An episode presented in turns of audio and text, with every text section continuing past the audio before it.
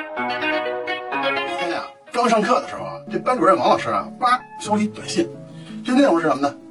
王老师，早上好，因为我儿子文春昨晚高烧不退，今早在附近社区医院医治无效。我王老师一看这短信，脑子一片空白，他就在那儿低头暗自神伤，心想：哎这孩子这年纪轻轻的，前两天还活蹦乱跳的呢，怎么说没就没了呢？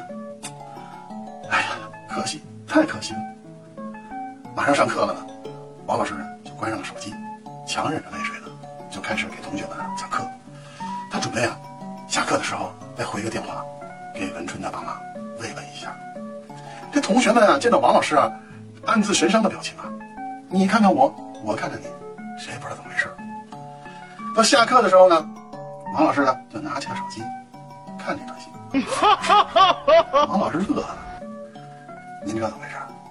这短信的内容啊是，他没看完，后面的内容是啊，故转到区医院继续治疗，今天请假一天，请老师批准。哎呦我去！王老师啊，嘴里碎碎念道：“这大喘气的短信，吓死我了！”